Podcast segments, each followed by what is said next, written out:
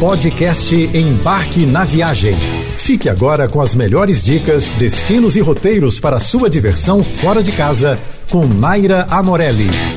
Dando continuidade ao nosso mês especial sobre viagens por Portugal, fugindo de cidades óbvias como Lisboa e Porto, hoje a gente faz uma pausa para descansar e aproveitar o mar especialmente para quem tem poucos dias no país e vai passar a maior parte do tempo na região da Grande Lisboa, que inclui, entre outros lugares lindíssimos, Cascais e Sintra. Cascais é uma elegante cidade de praia, antiga vila de pescadores e até de reis. Apesar de ser pequena, acredite, há muito o que fazer em Cascais. A melhor forma de chegar é pegar um trem partindo da estação Cais do Sodré a cada 15 minutos na parte da manhã. Bater perna sem pressa pelo centro histórico é uma delícia. Se você tiver um dia quente, então aproveite para se deliciar com um gelado na Santini, que vai dar um super upgrade na sua experiência. Como eu já disse antes, esse é um passeio bem comum de bate-volta saindo de Lisboa. Mas se você tiver a possibilidade,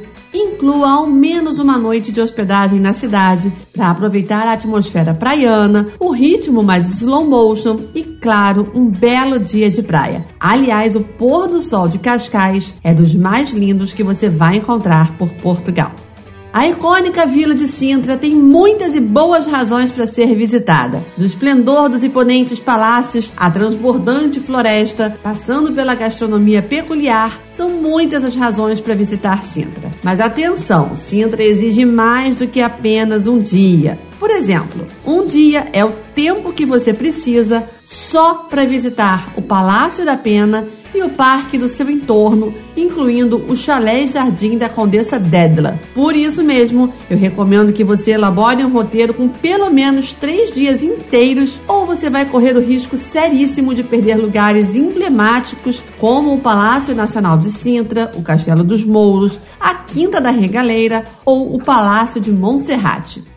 A Quinta da Regaleira é daqueles lugares incríveis que você vai precisar dedicar pelo menos uma manhã inteirinha para dar conta de visitar tudo. E para chegar lá, é só dar uma esticadinha, uma caminhada super tranquila pela cidade. Já para visitar o Castelo dos Mouros, no topo da Serra de Sintra, com uma vista simplesmente arrebatadora, você vai precisar pegar um transporte especial. Essa fortificação incrível do século X é um passeio pela história de Portugal, quando conquistada pelos muçulmanos. Dedique meio-dia também para visitar o Palácio Nacional de Sintra e o Palácio de Montserrat.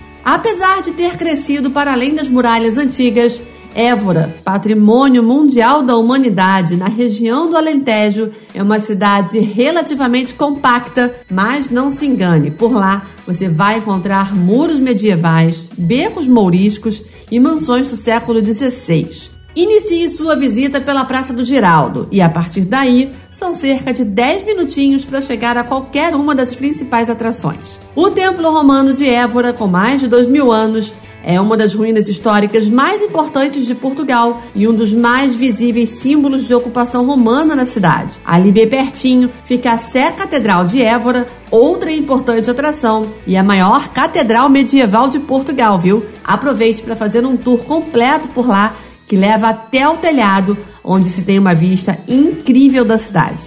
E para sua visita ficar completa, você precisa conhecer a famosa Capela dos Ossos de Évora, um dos lugares mais concorridos da cidade. Ela fica dentro da igreja de São Francisco e, apesar do clima mórbido que alguns insistem em mencionar, a Capela dos Ossos não é nada mais que um lugar de reflexão e, por isso mesmo, uma visita extremamente necessária.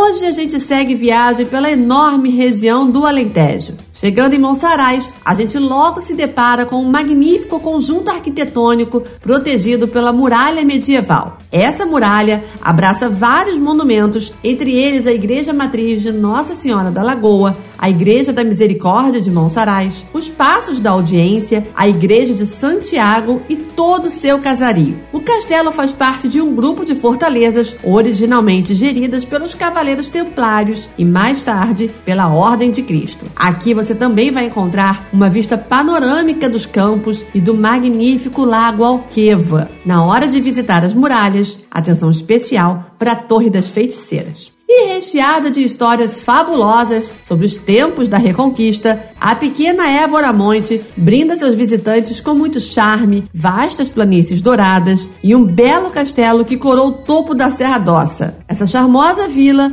é dividida entre a Zona Baixa, onde vivem a maioria de seus habitantes, e a Vila Medieval, que fica no alto de uma colina de 481 metros de altitude, rodeada por muralhas ainda na Vila Antiga, que praticamente parou no tempo, passeie por suas pequenas ruas decoradas com aquelas casinhas brancas típicas que você só vai encontrar por lá.